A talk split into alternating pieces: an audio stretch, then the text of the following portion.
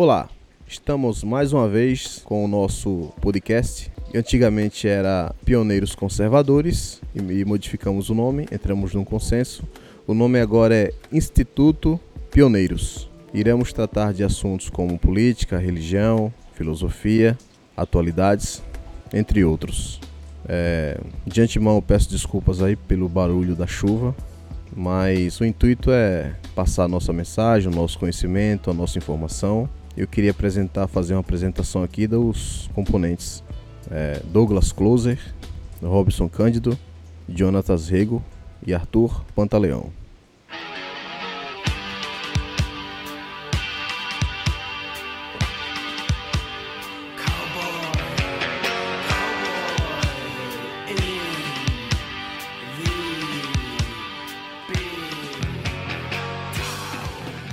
Iremos começar com pela ordem alfabética, com o nosso estudante de filosofia, de ciências políticas, é uma pessoa extremamente culta, inteligente, aluno do professor Olavo de Carvalho. Ele, o homem que não tem medo de usar a autoridade de Deus, Arthur Pantaleão.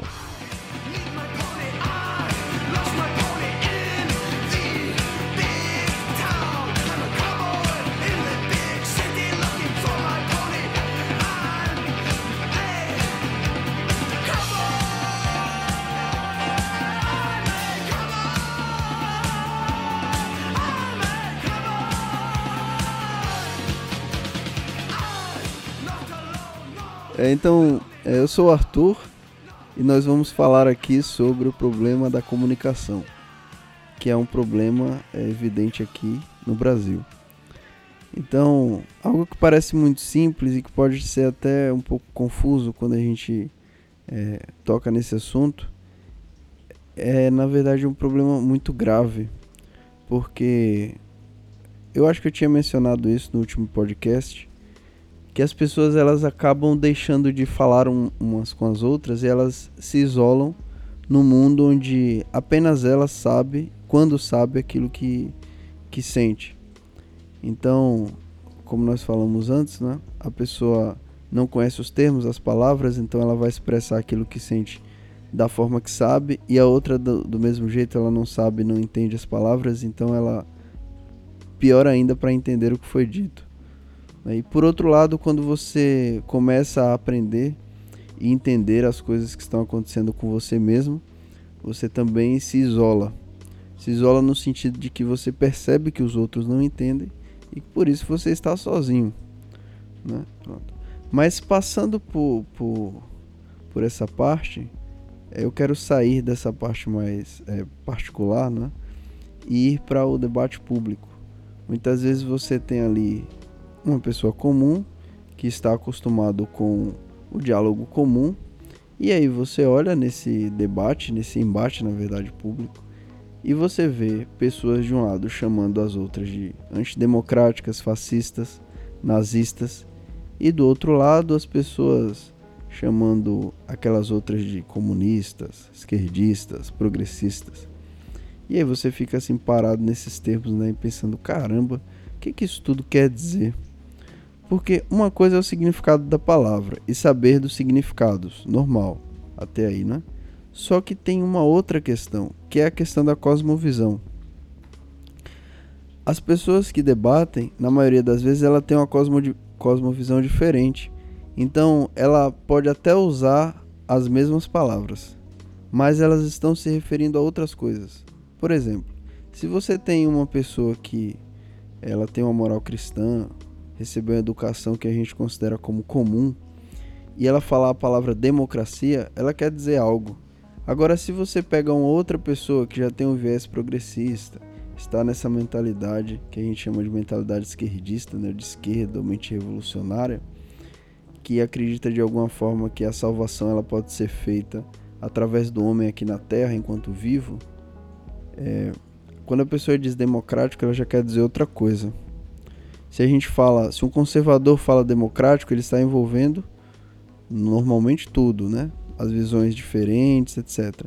Quando um cara da esquerda fala, quando o socialista fala democracia, ele está falando de uma democracia socialista. Então é assim, são permitidas ideias divergentes, entre aspas, né? que não é, atentem contra o princípio fundador de tudo ali, que é a ideia de um homem, uma pessoa que pode, de alguma forma, salvar a humanidade. Porque se você atenta contra essa ideia, então você quebra toda a possibilidade de ideologia aqui na Terra, que é o que o conservadorismo faz. Porque se a gente tem como ideal o que está na religião, no geral cristão, assim, católico e protestante, a gente tem a ideia de que essa, esse ideal ele não será realizado aqui na Terra. O paraíso não está aqui, mas está para além da, da vida. E aí, se a gente tem essa ideia, essa crença, como que a gente pode conviver no mesmo ambiente? Quer dizer, para um socialista, como que pode ser possível a realização de uma utopia? Se o cara sabe, se o cara pensa que é, aqui não tem, não existe possibilidade de acabar com injustiças ou que todo mundo seja da mesma classe, esse tipo de utopia, de ideia. Então não, não existe a possibilidade de convivência é, das duas ideias é, na realidade, porque pense assim, ó, são duas crenças opostas, certo? Então ou eu tenho uma ou eu tenho a outra, ou eu apenas uso as crenças para emitir discursos então, se eu honestamente tiver que decidir, se eu decido, só existe eu do ser humano na, na Terra, né? Só uma suposição para que isso vai ser entendido. Eu vou decidir entre uma ideia ou outra. Se eu decido que não existe paraíso na Terra, eu condeno a outra ideia de que existe paraíso na Terra à, à morte, certo? Pronto, isso no meu universo. E aí vão ter vários outros universos que são as outras pessoas.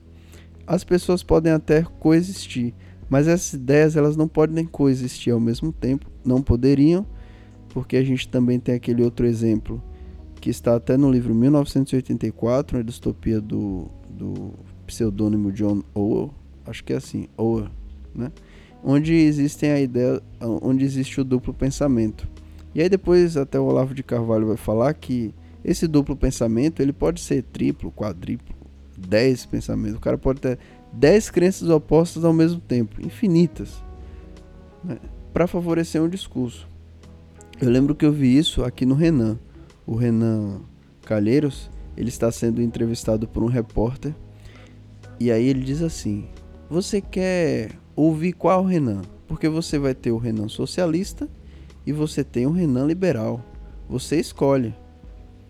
Aí, claro, a gente pensa até assim, né? Tá, tem o Renan socialista tem o Renan liberal e tem esse Renan que está dizendo que você pode escolher qual que é o Renan, né? Quantos mais Renans tem? Só que isso não é normal. A gente sabe que, se você olhar realmente, isso é loucura. A pessoa não tá. Não, não é normal. Porque o normal é o que? A pessoa tem uma crença de verdade. Ela sabe por que ela quer aquilo. Por que, que você quer o socialismo? Vai ter um motivo. Não é por nada.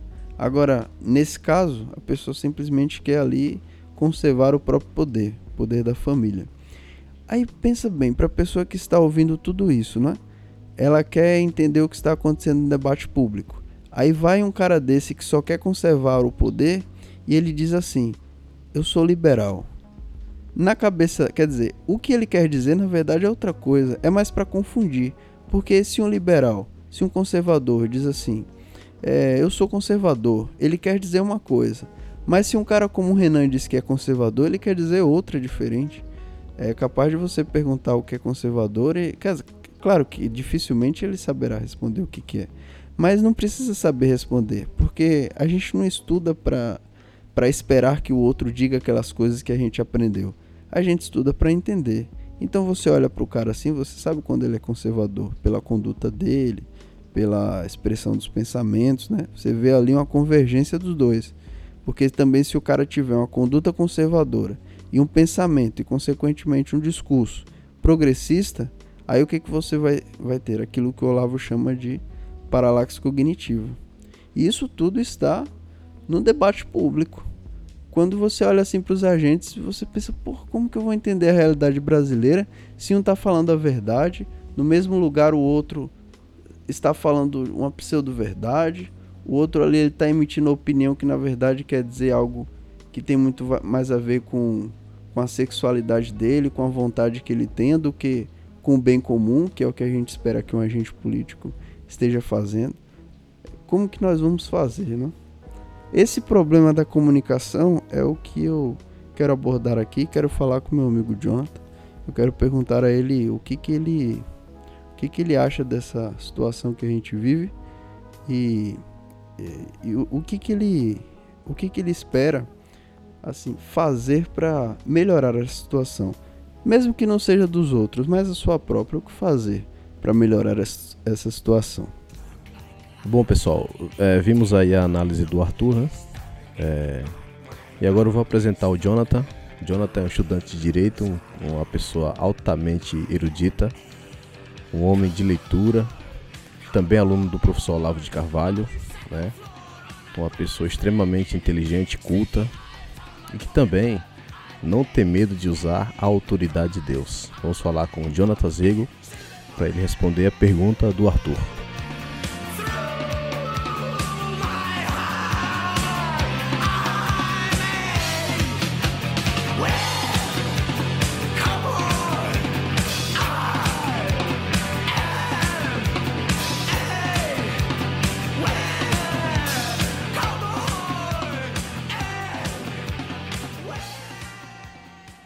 Pessoal, como o Arthur já apresentou aí, o Robson, é, eu vou trazer mais essa, essa questão mais pro, pro aspecto jurídico, né?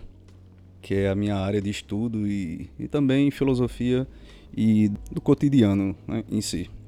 Trazendo a questão da pergunta, a primeira pergunta que, que a gente observa sobre essa questão de comunicação, ela já vem muito desde a da questão de base, né? Das escolas, e o método de ensino, né? Quando a gente percebe os tipos de matérias que a gente estuda, é basicamente o básico do conceito de cada matéria. Por exemplo, quando a gente fala filosofia, filosofia a gente estuda e a gente aprende, né? A gente conversávamos um pouco antes né, da, da gravação que na escola fala que filosofia é a arte do questionamento. De certa forma, não deixa de ser mas o conceito real de filosofia é a busca pela verdade. Se você esquece e posteriormente foi relativizado esse termo, busca da verdade, né?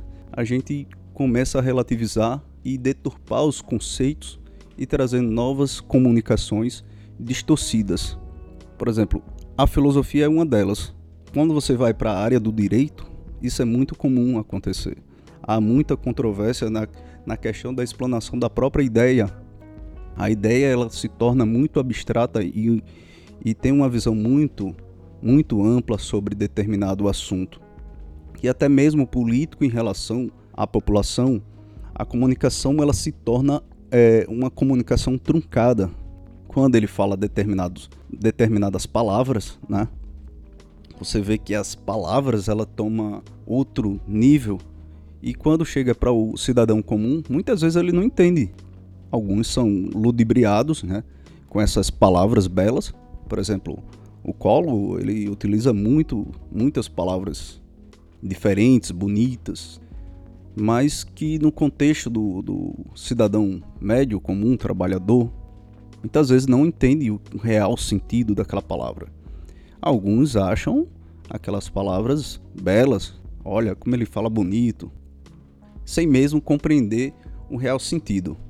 Isso é um problema, porque na nossa comunicação, se ela não for simplificada, trazer para o imaginário popular de forma real e até mesmo é, simples, essas pessoas futuramente elas não vão entender, não vão fazer parte daquele contexto político e posteriormente vão votar num sujeito que fala bonito, mas não tem as melhores ideias nem as melhores intenções. No direito é comum a gente observar até mesmo os professores trazerem conceitos errados sobre a filosofia. A filosofia ela tem sido também objeto de debate nas faculdades, universidades, e os campos eles trazem diversos tipos de interpretações para a lei. E a lei nada mais é do que comunicação, linguagem. A linguagem ela deturpa ou é deturpada e isso traz um novo problema para a dogmática. quando você fala sobre a questão do, do casamento homoafetivo, tá lá, a Constituição ela é clara, casamento entre homem e mulher. Mas aí a gente traz a comunicação de volta, diz assim, olha, o legislador não quis falar isso. Você começa a criar uma falsa ideia sobre a lei. E nisso você traz um novo entendimento, a, chamada mutação constitucional. Você pega um conceito do Código Civil e aplica para a regra geral. Nisso essa lei ela já fica distorcida, traz um, um impacto muito forte, um impacto nas decisões. Tem professores que aceita o hoje e prega a, a questão do do poliamor também, um conceito muito vago, muito amplo. Mas como é que se daria isso na prática? Aí já é outro problema. Mas a comunicação ela vem sendo cada vez mais é, substituída para uma realidade que me interessa ou o interessa democracia. O Arthur ele trouxe o conceito de democracia dos dois lados e até mais. E na, nas universidades é comum os professores falarem democracia, democracia, democracia que a democracia ela se tornou sinônimo para tudo. E quando a palavra é utilizada para tudo, na verdade, ela não é nada.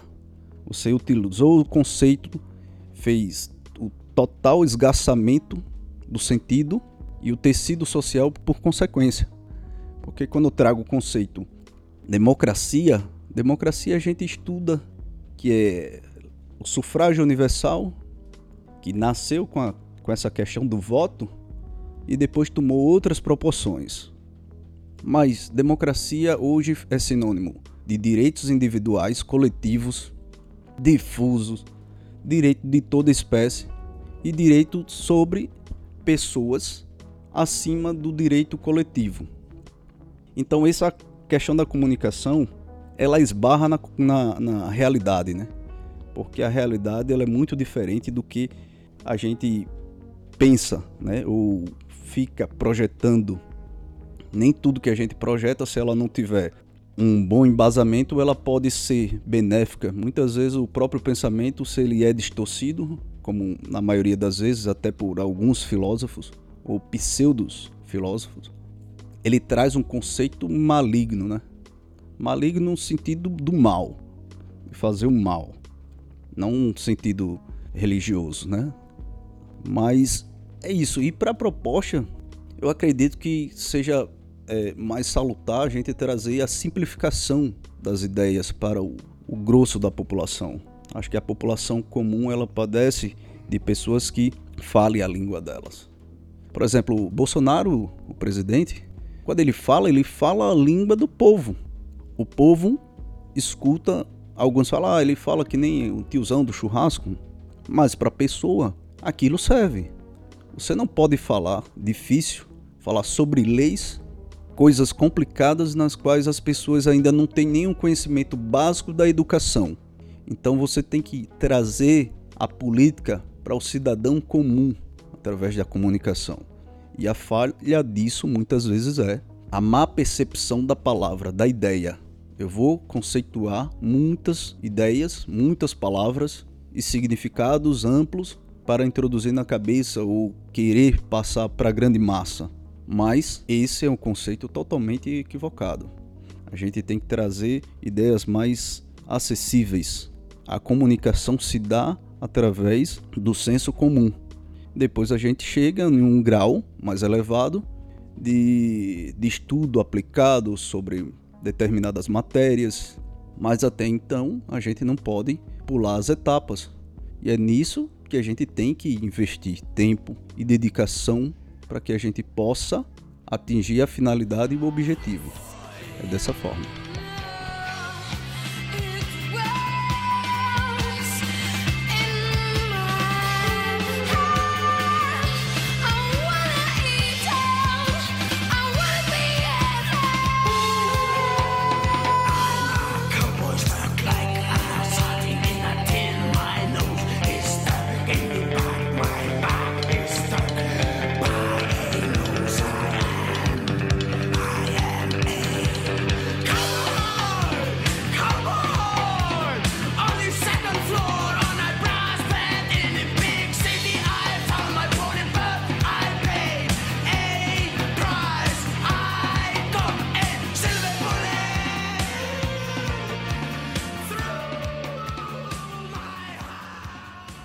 Bom, pessoal, pegando a análise aqui do Arthur e do Jonathan, né, eu queria falar um pouco sobre a questão da filosofia, mesmo como aqui é um, é um, o nosso programa é sobre informação, queria falar um pouco sobre a questão da filosofia. O significado da filosofia, que é a filosofia é uma palavra grega que significa amor pela sabedoria, experimentado apenas pelo ser humano consciente de sua própria ignorância, segundo autores clássicos. Sentido original do termo, atribuído ao filósofo grego Pitágoras. No platonismo, investigação da dimensão essencial e ontológica do mundo real, ultrapassando a opinião irrefletida do senso comum que se mantém cativa da realidade empírica e das aparências sensíveis. Daí a filosofia consiste no estudo de problemas fundamentais relacionados ao conhecimento, à lógica, à existência, à verdade, aos valores morais e estéticos, à mente e à linguagem. O filósofo é um indivíduo que busca o conhecimento movido pela curiosidade, pelo questionamento do mundo e sobre os fundamentos da realidade. Então, você pode fazer uma pergunta: é, o, que, o que tem a ver a filosofia com a política? Né? Qual é a conexão que tem? Porque, como foi falado pelo Arthur, depois pelo Jonathan, né, a gente está falando sobre a questão da, da linguagem em si, né, e você vê que hoje tem muito tem muita inversão de valor. Quando você fala estudante de filosofia, você tem em mente um maconheiro, um drogado, uma pessoa extremamente problemática, que tem problemas relacionados à família, etc e tal. Então, quando você fala estudante de filosofia, então as pessoas meio que já têm um, um certo preconceito com relação ao aluno de filosofia. Mas a filosofia clássica, a filosofia originária, ela não é nada disso. E tem tudo a ver com a política. Então, se você pega a filosofia originária, você começa a perceber que cada filósofo, o, o, intuito do, do filósofo é que outro filósofo posterior a ele venha terminar e dar continuidade à sua filosofia. Então, o mundo que nós vivemos hoje, chamado de Ocidente, o Ocidente ele está debaixo de três pilares: a filosofia grega, o direito romano e os valores judaicos cristãos. Isso já foi falado em outros, em outros programas mas estou repetindo aqui porque estamos aqui no, nesse assunto novamente. A filosofia é espiral. A gente fala de um assunto, fala de outro, depois volta para o mesmo assunto. A, a, filosofia ela vem dando continuidade e é muito fácil é, introduzir Aristóteles no, no cristianismo, como fez São Tomás de Aquino. Eu vou passar a palavra para o Arthur para ele dar continuidade, que eu não quero me estender muito hoje. Ah, só um detalhe, a a filosofia que a gente que a gente usa aqui é a filosofia clássica. Filosofia clássica que se propõe a explicar a realidade. Então, nós interpretamos e explicamos. E aí o objetivo da explicação é gerar o conhecimento que vai fazer com que nós nos situamos melhor no nosso ambiente. Nós, é, nós conseguimos viver mais felizes, nós conseguimos ter mais segurança é, nós conseguimos ter mais confiança também, tudo através desse conhecimento que, que é proporcionado pela, pela filosofia. E ao contrário do que acontece com a filosofia que a gente, é, que a gente chama de moderna, né? Porque se a gente fosse falar moderno mesmo, a filosofia que a gente chama como clássica, ela também seria moderna, já que ela é feita até hoje. Mas existem, existem termos para separar a filosofia, que é essa que eu acabei de falar, que é chamada de clássica, e a outra filosofia, que, que é chamada de moderna, que essa tem uma visão diferente. Né? Ela, ela visa a mudança da realidade. Então a pessoa não se atém apenas a interpretar e explicar a realidade, mas, mas ela espera também moldar a realidade ao seu bel prazer.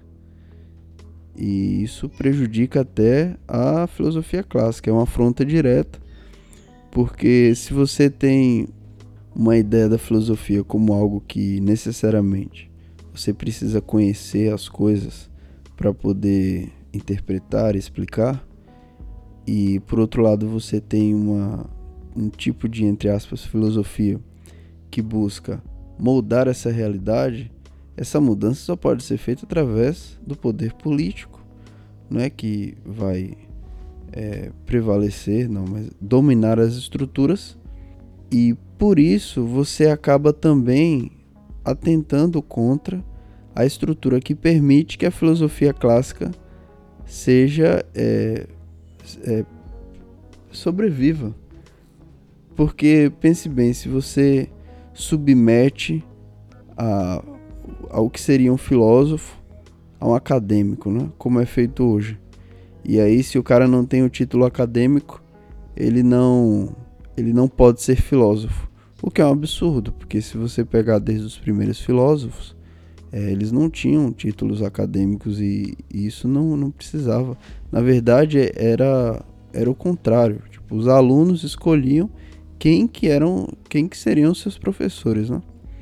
Claro que a gente também não vai radicalizar, mas, por exemplo, você pega um biólogo, um médico e, e dizer que simplesmente não precisa de diploma. Não é isso que eu quero dizer. Mas a, a filosofia ela não é uma, uma simples técnica ou uma simples ciência em que você pode é, reduzir a um, um departamento ou a um cargo de emprego. Ela não é isso. O filósofo, quando é filósofo mesmo, ele deve abranger as ciências, porque ele deve de uma maneira saber do geral, né? ele normalmente tem alguma especialidade e a especialidade do conhecimento, porque também tem essa questão. Na, como a gente estava falando antes da, da comunicação, a gente tem uma ideia de que a universidade é necessariamente o lugar que a gente vai aprender e que se você está lá no, na universidade, você está aprendendo. Por outro lado, se você vê um cara que estuda, tem vários livros e não faz universidade, essa visão é um pouco estranha, né? Mas isso não corresponde à, à verdade. A filosofia, a filosofia não, a faculdade hoje, hoje se tornou um meio de adquirir emprego e aí você é aceito, né, com, com mais facilidade. Só que por outro lado, ela não é meio, ela pode até atrapalhar se você quer adquirir conhecimento, porque você é obrigado a aprender coisas que você não tem interesse, que você não quer para poder passar numa prova. E assim, né? Claro que vai de cada um escolher fazer ou não. Mas, é, no sentido geral, é isso aí. É só para que fique claro o que, que é filosofia mesmo e o que, que a gente pretende. A gente, a gente não pretende de forma nenhuma mudar a realidade na, na base da força. Não, a gente pretende apenas explicar as coisas, claro, no nosso limite, né, baseado nas coisas que a gente viu, que a gente aprendeu, para que as outras pessoas, para que facilite o caminho de outras pessoas que estejam ouvindo.